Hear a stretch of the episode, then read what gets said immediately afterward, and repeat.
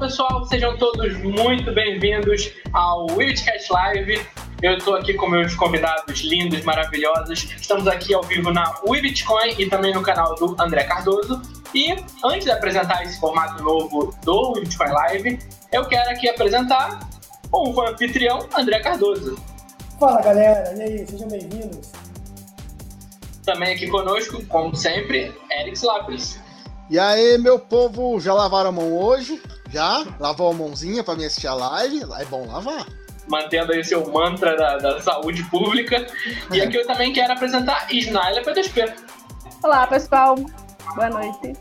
Então, pessoal, quero também dar muito, muito bem-vindo aqui ao pessoal que está conosco na live, ao pessoal do YouTube que vai ouvir depois gravado, vai nos assistir gravado, e o pessoal também do Spotify e demais plataformas também terão acesso a esse conteúdo. Então, assim, a gente está mudando agora o formato do Bitcoin, da, da, não, perdão, do Webcast, então a gente vai estar tá mudando para esse formato de live, a gente vai estar tá passando esse programa gravado para as demais plataformas e agora a gente vai mudar também a periodicidade, a gente vai fazer esse programa às terças e quintas, às 18h30 e nós vamos abordar no, no, principalmente notícias nesses, nessas datas, mas também vamos trazer convidados e debater temas específicos, né André? Exatamente. Já temos notícias, já temos gente falando aí, boa noite, Carlos. Boa noite, Tiago, Isaías. Vai. E, e, a pessoa vai assistir a live, Marcelo, e vai sair bem informada ou mal informada? Porque a gente. Vai sair bem informado. O perigo só de não ter edição é deixar é. o Eric solto para falar o que quer. Pelo amor de Deus, Eric, agora é ao vivo, hein, Eric? É, não vou, eu vou ficar mais. Eu vou, eu vou me segurar, vou me segurar. No, no podcast normal, no áudio, são, a gente faz uma hora e vinte, 45 minutos a gente corta, que foi o Eric falando alguma coisa que não podia ir para o ar.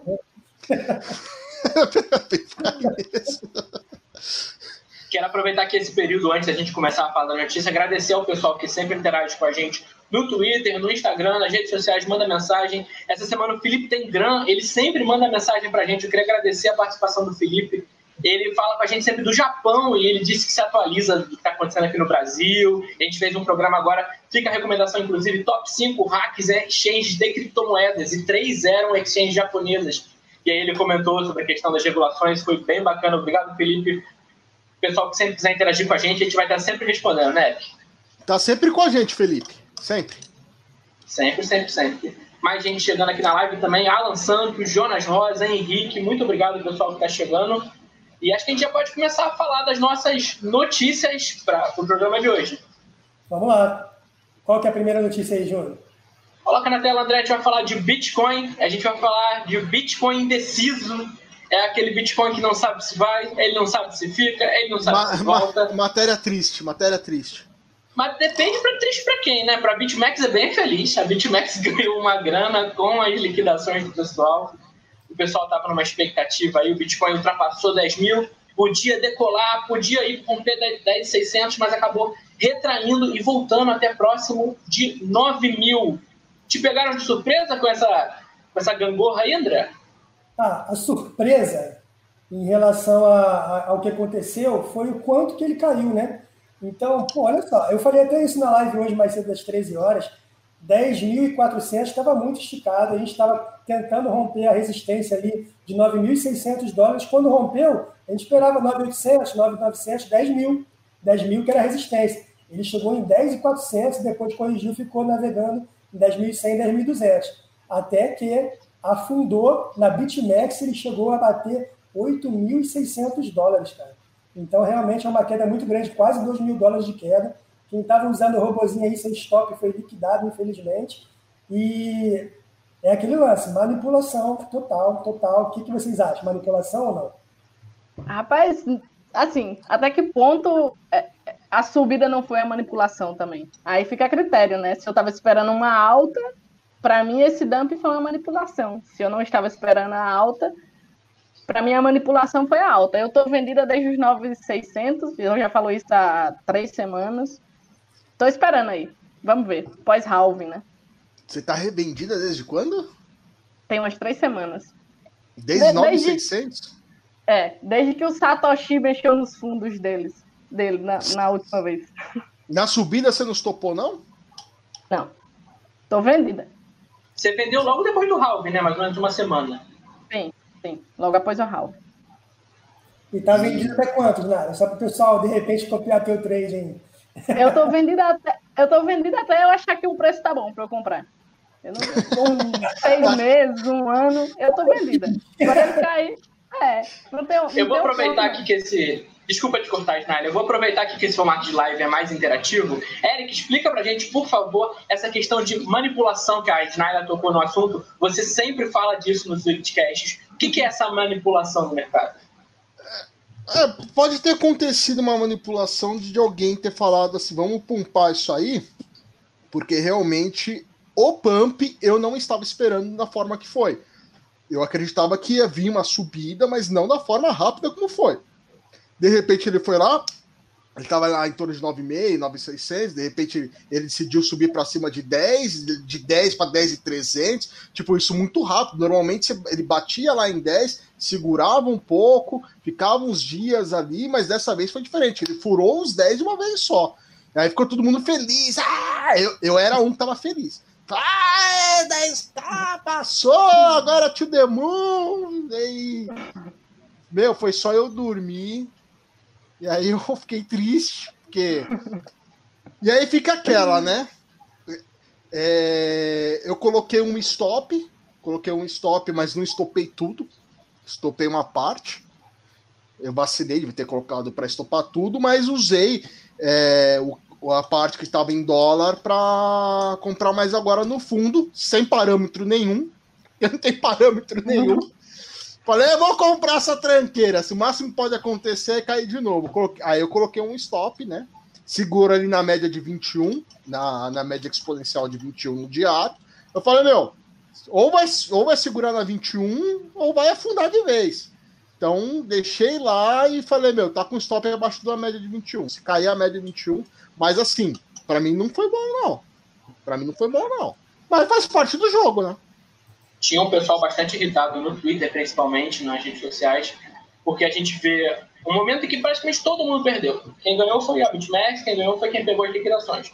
Porque o Bitcoin foi lá em cima e acabou com os shorts do pessoal, liquidou, e depois ele voltou e acabou com os longos também. Então, assim, pouca gente acredita que tenha ganhado nesse, nesse pump dump, e nesse sentido que a gente fala que foi uma manipulação também, porque é feito para quem estava preparado para quem estava sabendo o que ia acontecer ali. É muito difícil você antecipar um movimento desse. O Bitcoin vai em cima, volta mil dólares e depois recupera de novo e pode voltar agora acima de 10 mil de novo. É muito, é muito complicado nesse sentido, né, André?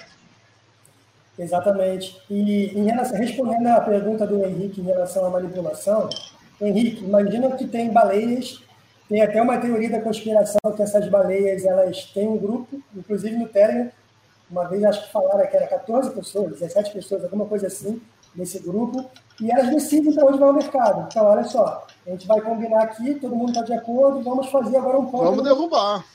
Vamos derrubar ou vamos jogar lá para cima, que foi o que aconteceu primeiro, e depois a segunda manipulação foi a derrubada, né? É, vamos infartar e liquidar alguns, né, André? Vamos infartar e liquidar alguns, porque é como o André falou, quem estava sem stop no Cassino Max se lascou. Exatamente. Se lascou. Quem tava lá no cassino.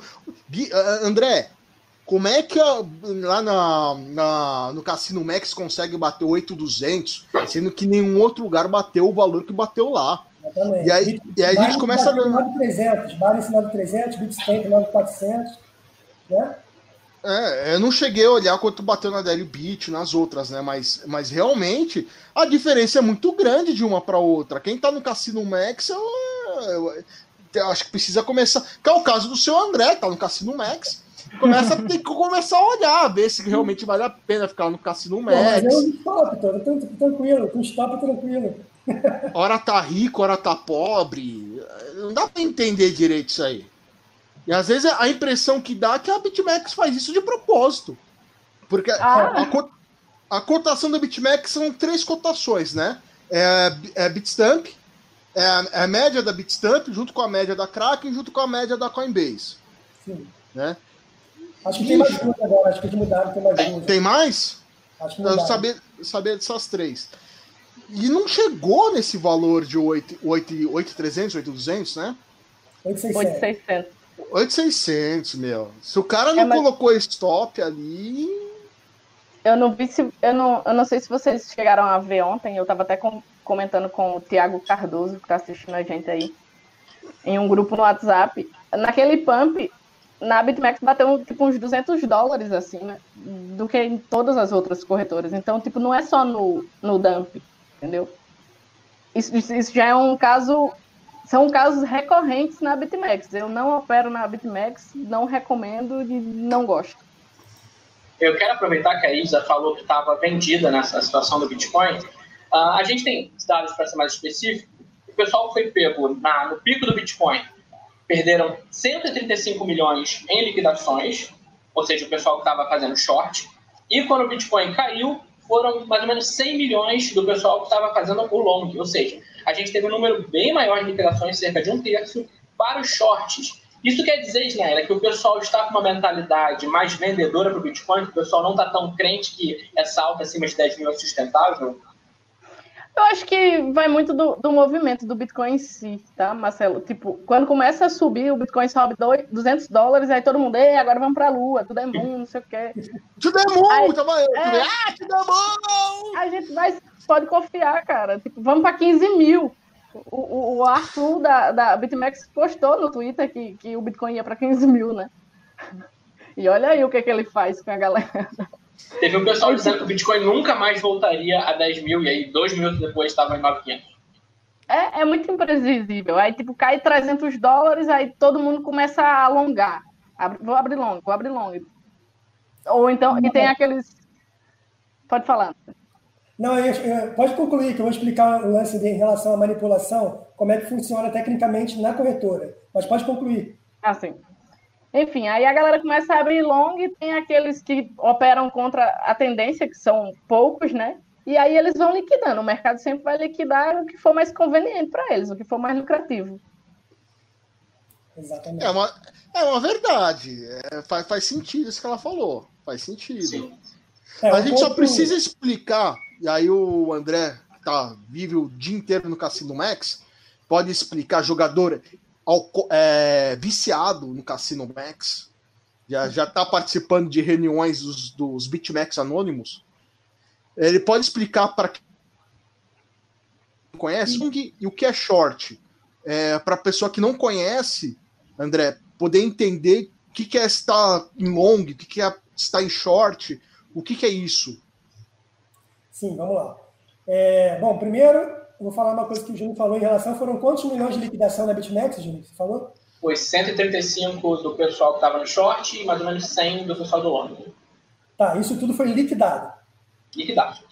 Então, aí eu vou pegar aqui uma, um comentário que o Thiago fez aqui em relação ao Arthur Reis, que é o, o CEO da, da BitMEX. Esses 100 mais cento e pouco, 200 e poucos milhões de dólares, ele vai para o caixa da BitMEX. Então, quando alguém, algum cliente, algum usuário é liquidado da BitMEX, o dinheiro vai para a corretora, limpo, livre. Todo aquele dinheiro lá, aquele Bitcoin que estava lá, vai para a corretora. Então, pode ter manipulação da corretora? Pode ter.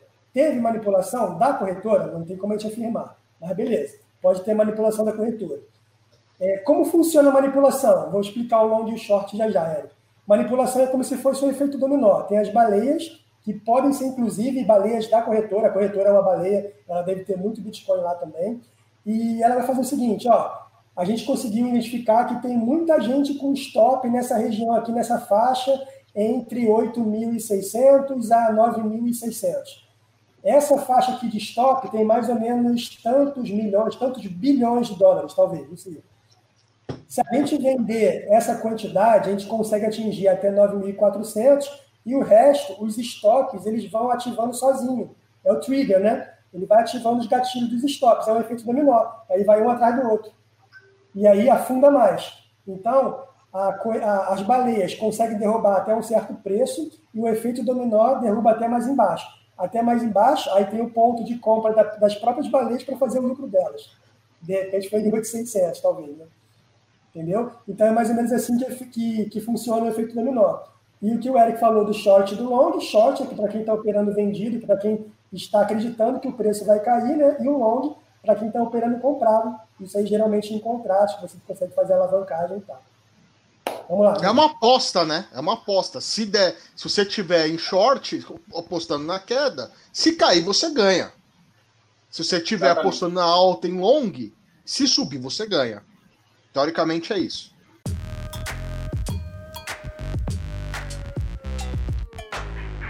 Aproveitando aqui o gancho do assunto que a gente está falando, estamos falando de Bitcoin de volatilidade, eu quero falar da Bitpreço. A Bitpreço agora está oferecendo também Tether na sua plataforma, o USDT. E por que, que eu estou falando disso agora? Porque teve tanta gente liquidada nos longs e nos shorts, no Bitcoin, o pessoal que foi pego de surpresa aqui, são pessoas que se estivessem em USDT, se estivessem no Tether, teriam saído ilesas dessa problemática toda. Então, a Bitpreço está oferecendo para seus clientes mais uma possibilidade de negociação. Você agora tem como se proteger da volatilidade do Bitcoin usando o SDT. Então, acesse lá bitpreço.com e saiba mais.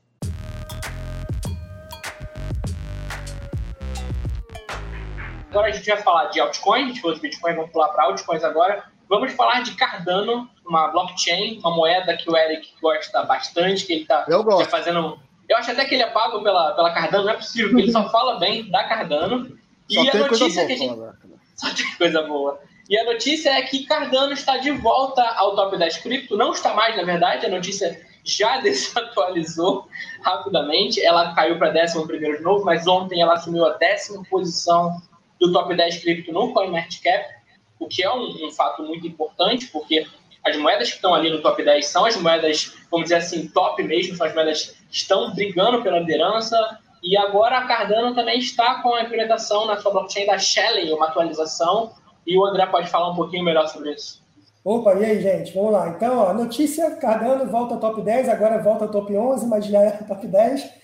Por que volta ao top 10? Porque em 2018, 2017, 2017, eu acho, ela chegou, ela ficou, perdão, 2018 mesmo. Ela chegou lá no top 10, ficou no top 10 há um tempo, depois ela caiu novamente. O que acontece em relação a, ao projeto Cardano? É um projeto bem legal, eles têm uma proposta de descentralização muito interessante.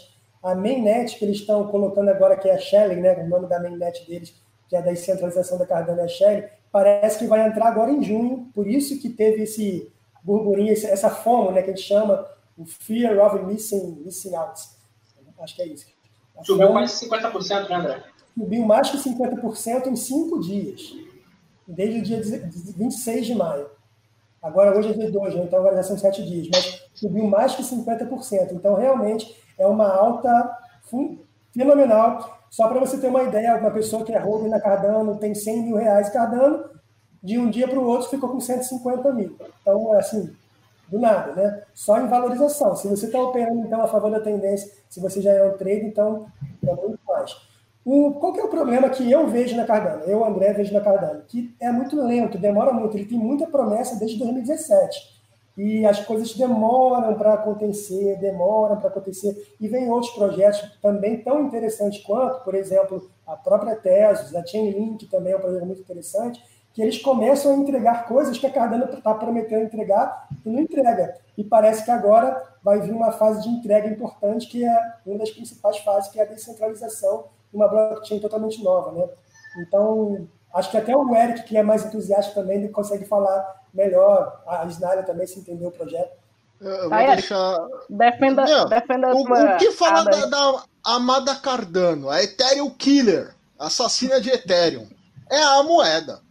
Eu discordo com o André. É, é, é, essa, esses negócios de atualização que atrasa um pouquinho é só para ter certeza que vai funcionar, entendeu? Diferente de outros projetos aí responsáveis que ficam atualizando sem testar as coisas, a Cardano tem responsabilidade. Ela, o André fica mandando fake news aí, uns food da Cardano, mas vocês não, não, não ligam muito para o que ele fala, não. É, a Cardano, depois dessa nova atualização que vai ser implantada para todo mundo no dia 9, realmente é, uma dos, é um projeto muito promissor que pode bater de frente com a Ethereum. É a chamada Ethereum, a Ethereum japonesa, né? Lá atrás é, trouxe muita gente, era uma forte concorrente para o Ethereum, ela traz algumas coisas que, que, o Ethereum não traz, por exemplo, a taxa de transação na Cardano é muito mais baixa, é, então você não tem muito problema da, da Ethereum, por exemplo, você tem os tokens na Ethereum que às vezes fica muito caro ter e trans, fazer transferência entre eles, fica meio complicado. Na Cardano é mais rápido. Na Cardano você consegue fazer isso de uma forma tranquila, vamos dizer assim. O peso da blockchain da, da, da, da Cardano, o, quando digo peso, eu estou falando do, da taxa de transferência, é muito baixa. E é muito veloz para transferir qualquer coisa em Cardano. Se, se, ninguém teve oportunidade de fazer uma transferência de ADA de uma carteira para outra, pode fazer. É menos de dois, dois minutos já transferiu. Então, assim, é muito rápida. É muito rápida. É um projeto que também um dos, dos fundadores da Cardano é cofundador da Ethereum. Então, assim, isso só mostra como a Cardano é superior ao Ethereum. Tá, tá, tá. Né? Depois dessa, a Cardano vai querer patrocinar tudo aqui. Pouco enviesado, né? É. Ô, Eric, Mas parece assim... que o consenso do Ouroboros também é bem legal, bem interessante, é bem diferente também do convencional, né? Sim, é diferente. Então, essa atualização da Cardano é bem-vinda. Realmente, já, a gente já está esperando já faz um tempo essa atualização. Mas ela está chegando, está chegando para ficar. E assim, você não ouve na Cardano, por mais que os projetos um pouco atrasem. Isso não é bom, eu concordo, não é bom. Mas por mais que o projeto atrase, depois de lançado, você não ouve falar em falhas técnicas na Cardano, como já teve na Ethereum em, em relação, por exemplo, a contratos inteligentes. Você não ouve falar desse tipo de coisa acontecendo na Cardano. Essa é a minha opinião. Quem é hold de Cardano continua rodando, ajuda. Não vende, não, não, não derruba mais o preço, que já caiu bastante. E eu, a gente precisa lucrar. Segura aí. É, é, ah, da XZ, link essa dica se autodestruir em 10 segundos. O que, que é isso? Sete. Que é isso? Cinco. Lembrando que o, a Webcast não faz recomendações de compra ou venda para quaisquer ativos. Isso aqui é tudo com função educacional, né? Só para deixar um disclaimer aqui, né, Eric? É. Mas assim, eu acredito no projeto, eu acho que o preço vai subir novamente. Eu acredito que futuramente a gente. Não acredito que o Ethereum vai se manter no segundo lugar por muito tempo. Já está há muito tempo no segundo lugar. É, talvez por ter sido o primeiro é, tecnologia voltada para contratos inteligentes, mas acredito que mais para frente essa posição estará ameaçada por outros, se não Cardano, por alguma outra criptomoeda com uma taxa de transferência mais barata que a Ethereum. É aquela coisa de pioneirismo, né, Eric? É, o, a Ethereum chegou quando tudo era mato, era o que? O Bitcoin, Litecoin e mais uma meia dúzia de, de gato pingado de moeda. É. A Ethereum, quando nasceu, foi chamada de Bitcoin 2.0, né? É, assim como a Litecoin também, né? Ah, é. Bom, tá, é, até aí a BitConnect também foi chamado de Bitcoin 5.0, né? E a gente sabia que era um baita de um scan, né? O Roger Ver falava que o Bitcoin Cash era melhor que o Bitcoin. Todo mundo é melhor que o Bitcoin, pelo que o pessoal fala por aí, né? Craig Wright e Satoshi Nakamoto. Exatamente. Mas deixa eu perguntar uma coisa. Isa, essa questão do, do top 10 aí, do pessoal tá comemorando e tal, os próprios desenvolvedores estão tá cartando, é só uma questão de status mesmo ou você acha que isso abre mais oportunidades de negócios, que isso é realmente positivo para a imagem da moeda, que isso pode trazer mais gente para comprar a moeda ou é realmente só status? Não, eu acho que pode trazer benefícios para a moeda, sim. Até porque, tipo, se você é um, um cara, pronto, um investidor em cripto e você quer comprar moedas para vender a longo prazo, né? Para rodar a longo prazo e, e, tirar esse investimento a longo prazo. Então, acho que você vai sempre procurar projetos mais sólidos. Isso quer dizer o quê? Que o, o projeto seja antigo, esteja no mercado há mais tempo, que, que tenha um time de desenvolvedores que seja que você vê que estão trabalhando, que estão é, atualizando o projeto, né? Eu acho que top 10 é ser top 10.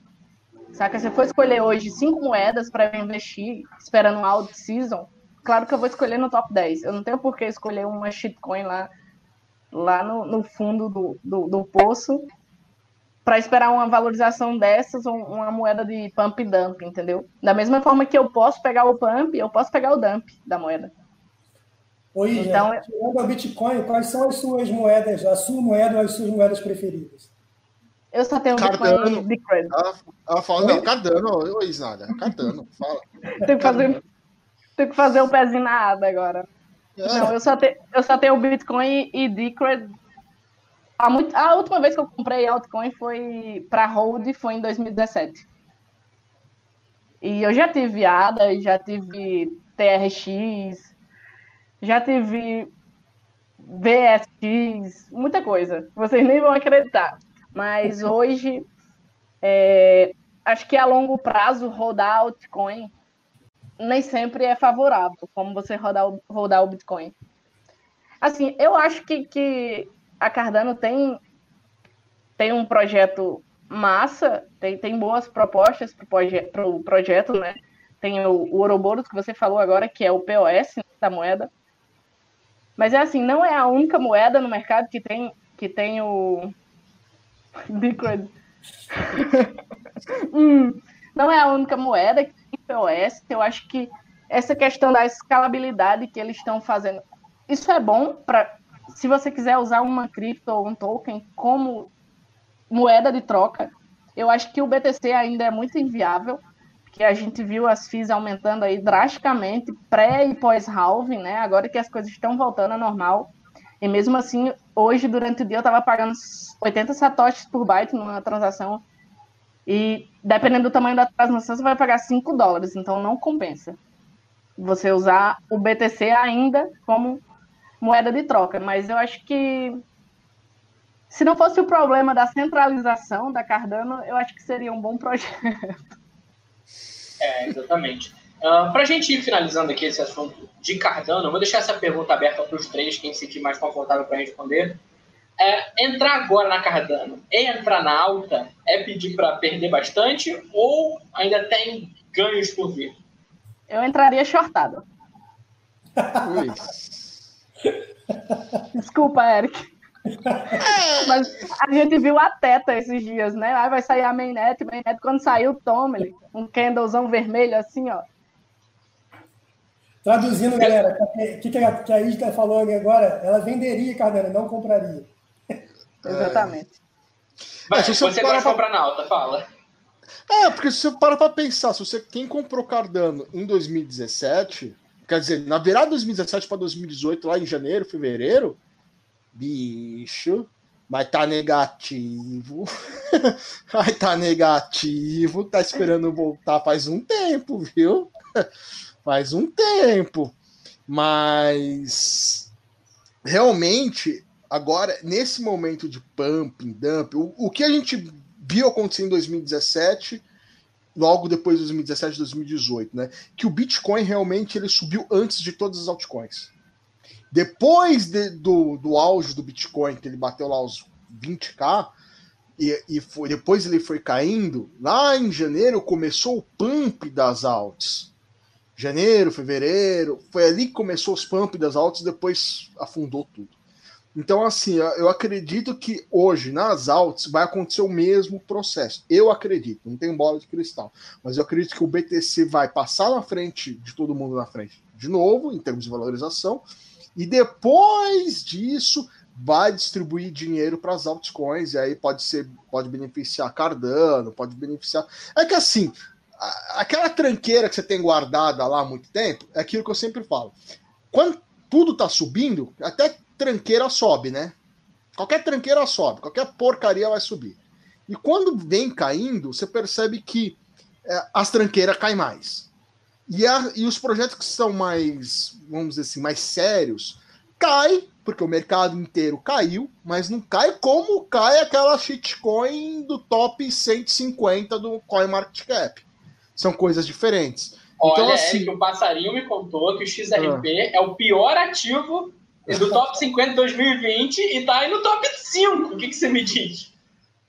Sobre a XRP? Não tem projeto? Como é que é isso? Não é um projeto sério? O XRP é um projeto, é um projeto problemático. é um projeto problemático. A gente pode até falar de XRP, mas assim, eu, o que eu tava falando é o seguinte: nesse momento, eu acho que eu estaria junto com a Snaria, eu estaria vendendo Cardano para os próximos, para segurar uma venda para os próximos três meses, alguma coisa assim do tipo. Porque se o BTC subir, a, Card, a Cardano vai cair em termos de BTC e para depois começar a ter uma recuperação. Então eu acredito realmente nisso que a Snaria falou, numa venda agora pelo menos para médio, curto prazo, e não comprar agora, esperar. BTC precisa decidir o que vai fazer da vida. É grande âncora do, do mundo cripto é o BTC. Enquanto ele não decidir vou para cima, vou para baixo, se ele ficar enganando a gente nesses pump aí que, que me deixou feliz num dia, fui dormir, acordei do outro dia triste, vai ser complicado as altas subirem. Vai ser complicado as altas subirem. Para você que foi liquidar na, na BitMEX, no Cassino Max, meus pesos, meus queridos. Quem foi liquidado agora acende, acende a vela e chora, porque não vai ter muito o que fazer. Ou engole o choro e vai para a próxima, porque já era, filho. Você já foi. Eu tenho uma visão assim, uma visão particular em relação aos projetos das, dessas moedas. Por exemplo, tem o como e tem o que. Tem muito, muito projeto, a Cardano é um, a Chainlink é outro, a Tezos é outro, que está fazendo o como. Como assim o como? Eles fazem uma blockchain própria, com a proposta de ser descentralizada e vai atender um certo mercado. Vai atender o quê? Esse o que, para mim, que é o ponto-chave. O que, que vai atender? Qual é a funcionalidade? Então, vou dar um, sei lá, um exemplo qualquer. Vamos supor que vai ter um país grande, tá? sei lá, uma Alemanha da vida, vai colocar um sistema de votação online em blockchain e as pessoas vão poder votar no presidente em casa, através da blockchain lá, sem ter nenhum risco de ter fraude. E esse sistema vai usar qual blockchain, qual projeto? Eu acho que quando atingir a funcionalidade, o projeto atingir a funcionalidade, o como atingir o quê, aí sim, acho que esse aí vai ser um, um super pico que vai dar uma, uma resposta boa para qualquer tipo de projeto, seja para Cardano, para Teso, para NIL, que é a Ethereum chinesa, né? É, qualquer um, entendeu? Que tiver uma funcionalidade muito importante, eu acho que vai ser legal. Por exemplo, a Tesos, que é uma das concorrentes da Cardano. Parece que o BTG Pactual, que é o maior banco da, da América Latina, começou a utilizar a blockchain da Tesos. Como é que ela deu um pump também? Foi mais de 25% também em menos de 5 dias.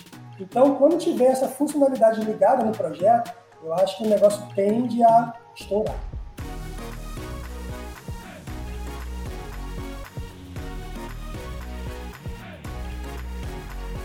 E, então tá tudo certo, pessoal. Eu vou pedir aqui para os meus convidados deixarem suas considerações finais sobre o podcast de hoje. E eu quero agradecer muito a todo mundo que ficou com a gente até o final. Por favor, André, Eric, Snyder, espaço de vocês. Vamos lá, Ina, primeiras damas. Então eu queria agradecer aí pelo convite dos meninos, né? É, mais uma vez aqui, não é a primeira vez. Verdade. É, na outra vez eu estava no podcast.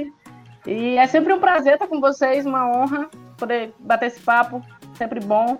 É, sempre que quiser eu estou à disposição e vamos que vamos. Obrigada e boa noite a todos. Obrigada aos que assistiram também. Eu queria agradecer quem ficou aqui com a gente até o final, quem chegou atrasado, quem chegou depois, quem chegou no começo, quem ficou esperando a gente.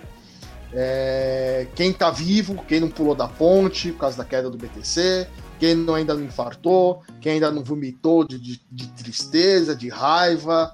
Viu? É, segura firme, roda firme. Se você não, não estopou, roda Segura lá o coraçãozinho, segura, vai com Deus, entendeu? Segura na mão de Deus e vai.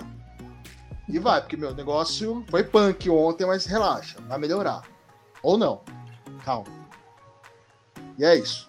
Aqui na live vocês vão ver o Eric cantando muito. Esse é o tipo de coisa que não vai pro, pro podcast gravado, porque eu corto tudo.